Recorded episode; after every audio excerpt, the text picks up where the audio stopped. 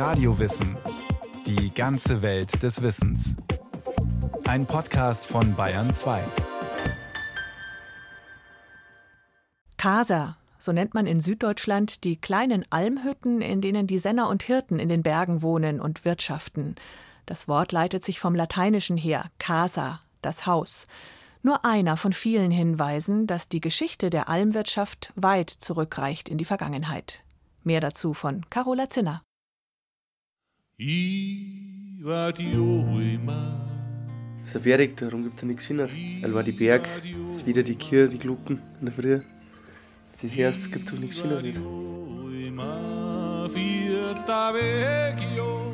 Es ist halt einfach anders als jetzt herunten oder so. Du bist halt ein bisschen ab vom Schuss und ein bisschen für dich halt, aber mit den Viecher und so hast immer was zu tun und man fühlt sich auch nicht einsam oder so, obwohl man eigentlich doch relativ allein ist, aber man hat immer so, ja, Gesellschaft.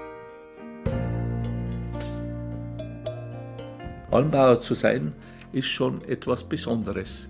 Und ich sage jetzt einmal, dass ein wirklich durchschnittlicher Betrieb bei uns im Oberland, der eine mittlere Anzahl von Kühen hat, aber noch eine Alm dazu hat, unter den Landwirten ein etwas höheres Renommee besitzt als der Betrieb, der um 50 Kühe mehr hat. Das ist ja eine schöne Arbeit da auf der Alm. Man ist schon ein bisschen weg von allem. Ich mache aber dann draußen auch wieder mal was zum Tor und da muss man sich dann schon motivieren, dass man sich da losreißen kann. Die Bäuerin Kathi Kern verbringt seit Jahren den Sommer als Sängerin auf der hofeigenen Alm am Wendelstein.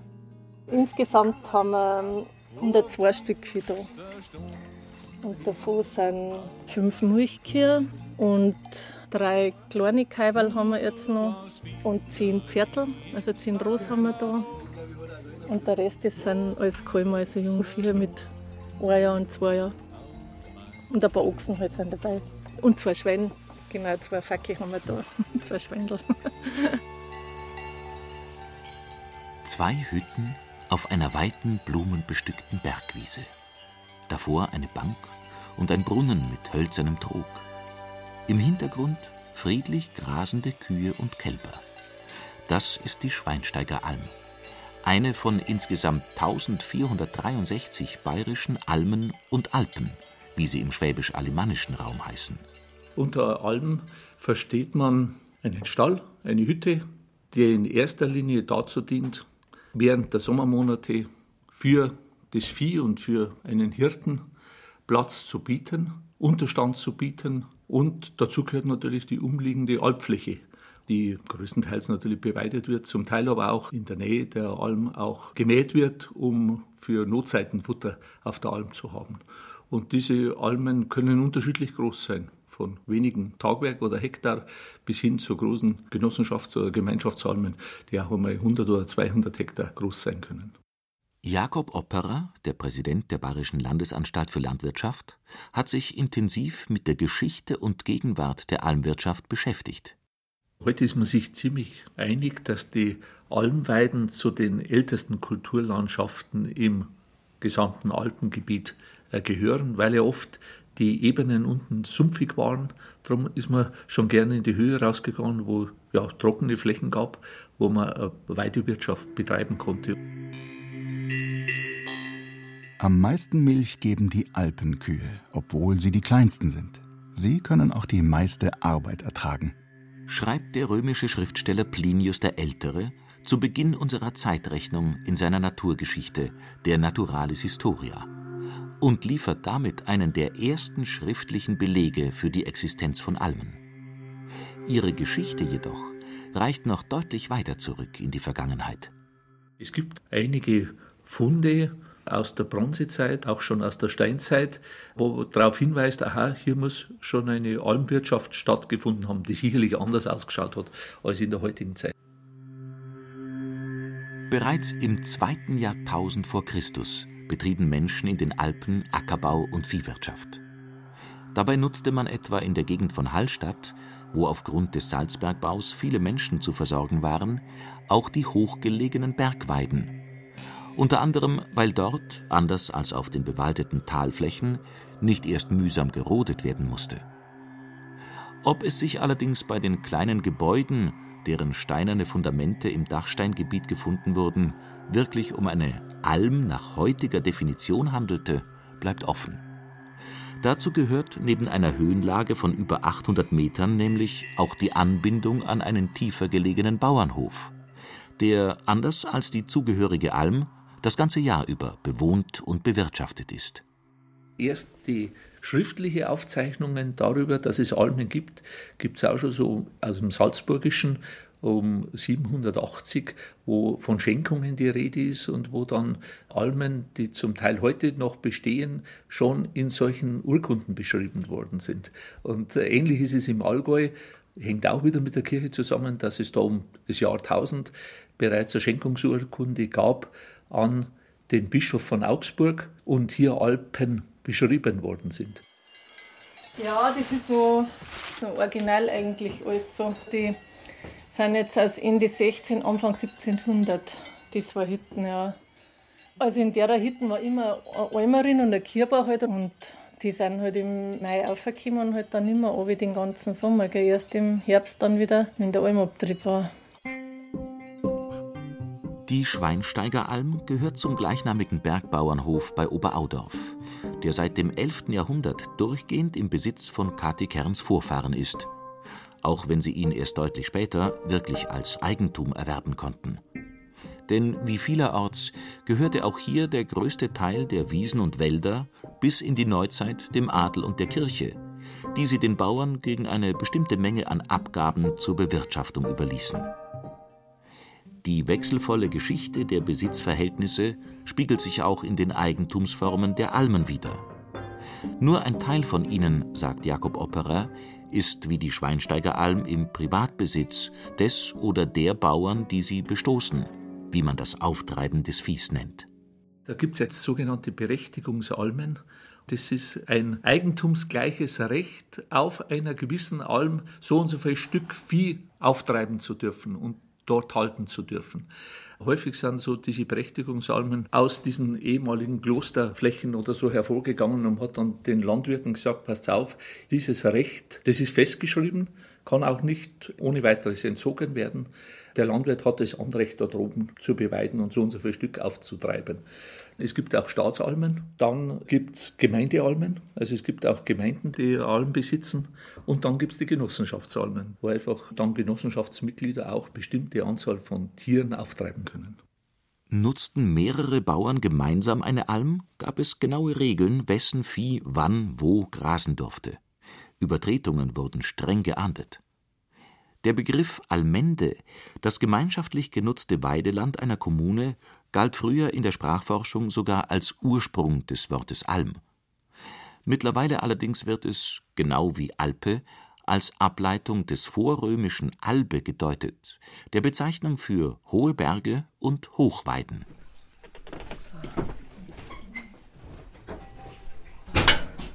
Kati Kern führt durch die Hütte. Zwei kleine Schlafräume. In einem hängen die prächtigen Glocken für den festlichen Almabtrieb im Herbst. Und auch schon ein Teil der selbst gebastelten Papierblumen, mit denen dann die Kühe geschmückt werden. Vorausgesetzt, der Almsommer ist gut verlaufen und alle Menschen und Tiere kehren heil ins Tal zurück. Da war das offene Feuer da. Ah, der Kasgalgen ist da ausgegangen für den Kupferkessel, den man dann da herziehen hat können.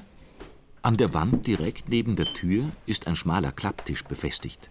Das war früher der einzige Tisch da herin. Die Sehnerin, die Almerin und der Kirber haben da gegessen neben der Tür, weil es ja da so gekracht hat da herin. Und dass sie ein bisschen frische Luft erwischt haben. Heute ist es kaum mehr vorstellbar, welch einfaches Leben die Almerer hier führten, als es noch keine Straße gab, auf der Schweres oder Sperriges gebracht und geholt werden konnte, keine Autos, mit denen in wenigen Minuten die nächste Siedlung erreichbar war. Dort, wo jetzt der breite Holzherd steht, gab es damals lediglich eine offene Feuerstelle, ohne Kamin. Der Rauch suchte sich durchs Dach und die Türe seinen Weg ins Freie.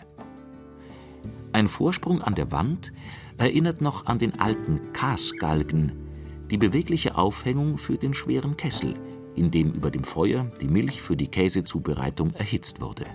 Also meine Mama war bei ihrer Schwester als Kirtendl dabei und die hat dann schon einmal in der Woche Butter ausgetragen und einen Käse halt, weil was halt da herin verarbeitet haben. Die sind elf Kilometer. Die ist dann einmal in der Woche ausgegangen und hat das ausgetragen und ist ein paar Tage daheim geblieben und hat dann der Oma wieder geholfen und dann ist wieder reingegangen und hat dann da herin wieder ein paar Tage mitgeholfen und dann ist wieder mit dem Käse aussehen. Wie auf der Schweinsteiger Alm hatten auf oberbayerischen und österreichischen Sennhütten, anders als in der Schweiz, meist Frauen das Sagen.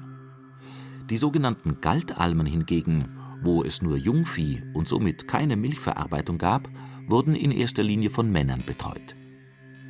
Wie wenig der Alltag dieser Hirten mit den romantischen Bildern zu tun hatte, die man sich in den Städten vom schönen freien Leben auf der Alm machte, schildert der bayerische Schriftsteller Ludwig Stoib in seinem Mitte des 19. Jahrhunderts erschienenen Buch Alpenreisen. Die Galthütten fallen sehr störend in die gebirglerischen Illusionen der Leute von der Ebene. Darin verläuft sich keine junge Sennerin, die einem Gast zum Abschied mit rosigen Lippen den Kuss aufdrückt. Da gibt's keine Zither und keinen Gesang, auch keine Käsekessel und überhaupt keine Alpwirtschaft. Wohl aber einen alten, eisbärtigen Ochsner, der in seinem Schmutz erstickt und nur zu oft schlechter Laune ist. Im Hüttchen hat er ein Heulager und eine Wolldecke, und unweit in einem Winkel liegt ein breiter Stein, auf dem er seine Milchsuppe kocht. Alle drei oder vier Tage steigt ein Knabe aus dem Tal hinauf und bringt ihm Brot, Mehl und Salz. Damit fristet er sein Leben. Viele stellen sich das anders vor, als es dann eigentlich ist. Wenn wir arbeiten auch und wir fahren auch zum Einkaufen und sind hier abgeschnitten oder so oder fahren auch mal heim. Also entspannt ist auch nicht, kann man auch nicht sagen. Also es ist immer viel Arbeit und wir haben so viel Käumer da und jeden Tag ist was anders und dann sind die beim Zaun oder hier. Und dann denkst du auch mal, heute langt es ja nicht dann auch. Ist nicht immer so, wie sich das, glaube ich, alle vorstellen. So idyllisch. Also. Franka verbringt heuer ihren zweiten Sommer auf der Alm, um Kathi Kern bei der Arbeit zur Seite zu stehen.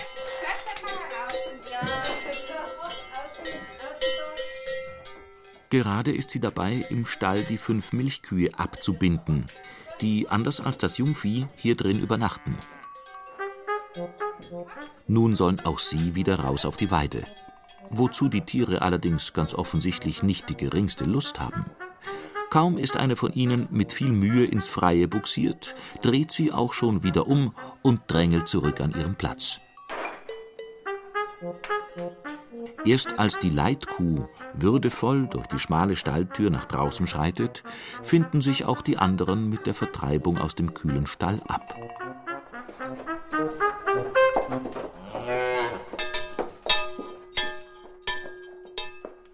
Das ist also die, unser Odessa, das ist die Chefin. Und wenn die rausgeht, dann muss schon alles weg. Also alles, was da an Gemüse da von den Jungen um Titten um ist, also wenn die kommt, die gehen dann schon auf Zeiten. In einem kleinen Verschlag in der Ecke des Stalls leben zwei Ferkel. Der kleine Futtertrog randvoll mit Molke, die bei der Milchverarbeitung übrig geblieben ist und ohne die stets hungrigen Schweinchen wohl weggeschüttet werden müsste. Schweine und Rinder, Ziegen und Schafe. Einst, sagt Jakob Opperer, trug man sogar Bienenstöcke auf die meist in der Nähe von Quellen oder Bächen gelegenen Almen. Dann gab es natürlich Zeiten, wo ja, auch die Pferdeelpung, gerade im Allgäu, oder die Ochsenelpung eine größere Rolle gespielt hat, wo man dann von den Alpen Tiere zusammengefasst hat und was Gott wohin exportiert hat und Pferde auch für das Militär, wo man sie dann auch braucht hat, auf Almen gezüchtet hat. Und dann mit dem Vordringen auch der Käsewirtschaft, der Milchwirtschaft im Allgäu, da hat sich das dann ausgedehnt, dass stärker auch Milchvieh auf den Almen aufgetrieben worden ist. Aus arbeitswirtschaftlichen Gründen und weil es halt auch besser technisierbar ist im Tal, ist dann die Milchviehhaltung auf den Almen wieder zurückgegangen, sodass man heute wieder mehr Jungvieh oder so hat, Galtvieh hat und weniger Milchvieh hat. Das ist scharfgarbig und das ist ein Oregano-Wilder, ja, Pfefferminz und da ist Johanniskraut. An einem Balken in der Hütte hängen mehrere Büschel von Heilpflanzen zum Trocknen. die Kati Kern in der Umgebung gepflückt hat. Früher war die wichtigste Funktion von Almen, als Sommerweiden für das Vieh zu dienen und somit Entlastung zu schaffen für die Talwiesen, deren Gras dann als Winterfutter eingebracht werden konnte.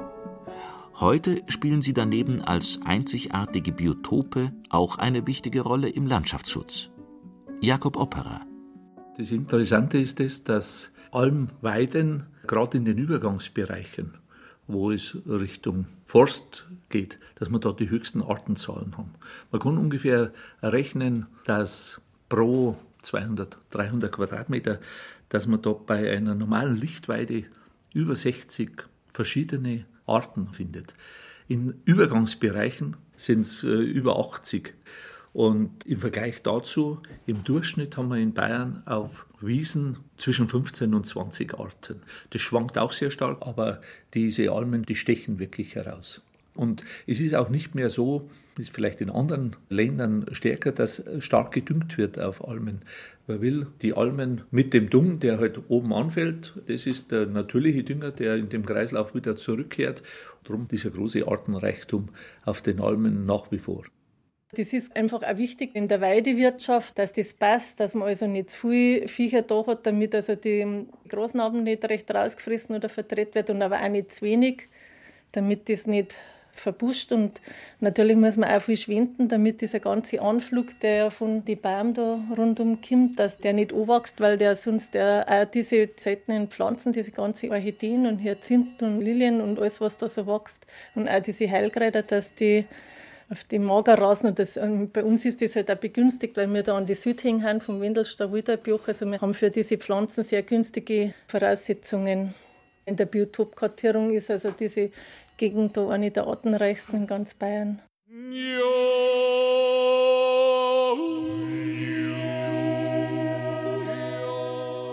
Die Almerinnen führen fast ein Leben wie die Elfen streifen in der Frühe mit leichten Sohlen über die tauigen Alpenkräuter verschwinden im Morgennebel, singen aus dem Felsgestein, dass man nicht weiß, von wannen es kommt und schallt, trinken nur Milch und Wasser und schlummern im Heu, das sie kaum eindrücken.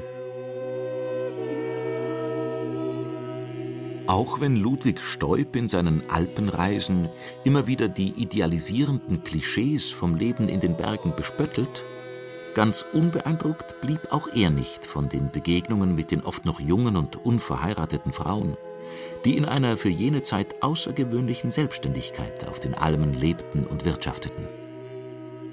Die Sennerin kam und ging und redete wenig. Sie war ein sehr schönes Mädchen, zu schön für diese Einsamkeit.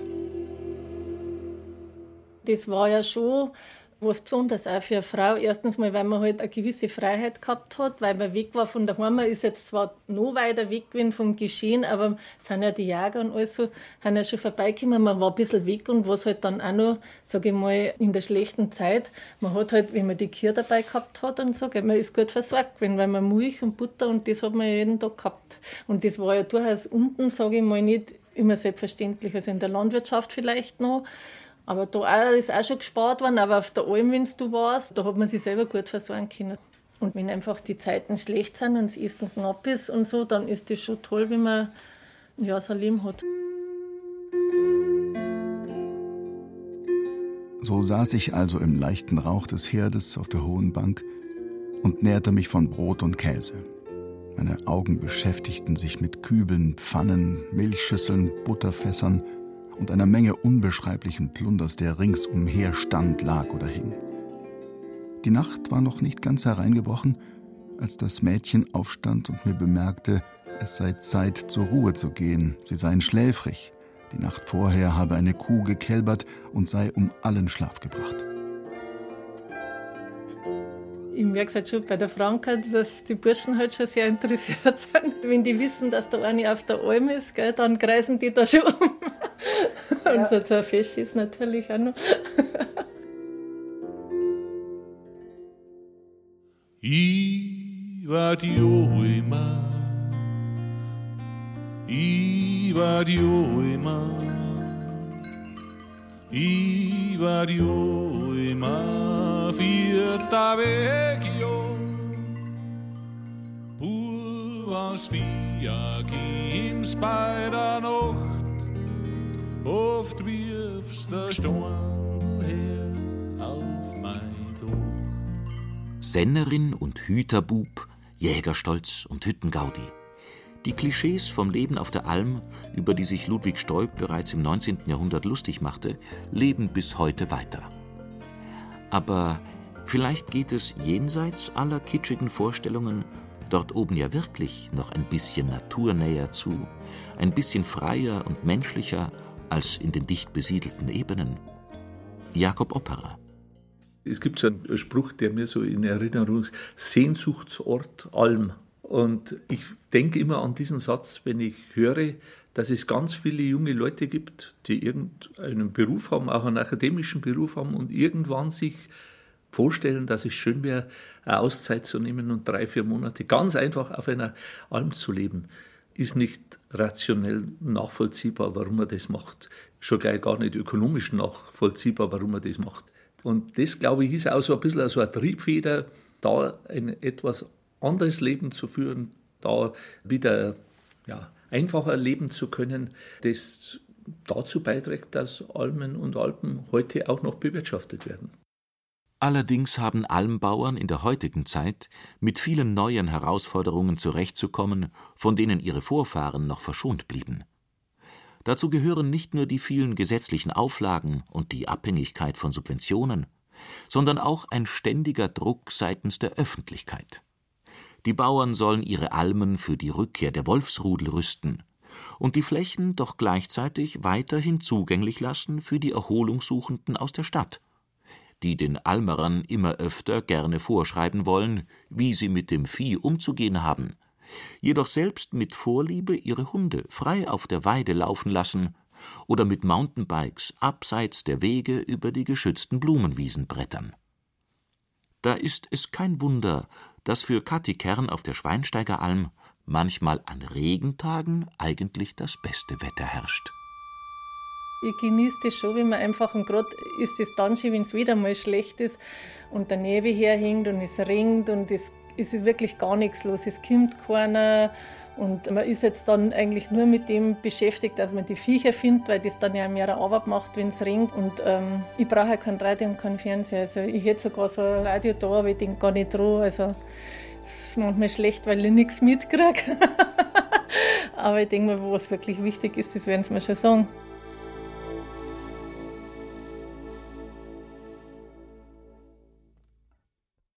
Das war Radio Wissen, ein Podcast von Bayern 2. Autorin dieser Folge Carola Zinner. Regie führte Eva Demmelhuber. Es sprachen Johannes Hitzelberger und Jerzy May. Technik Robin Ault und Monika Xenger. Redaktion Bernhard Kastner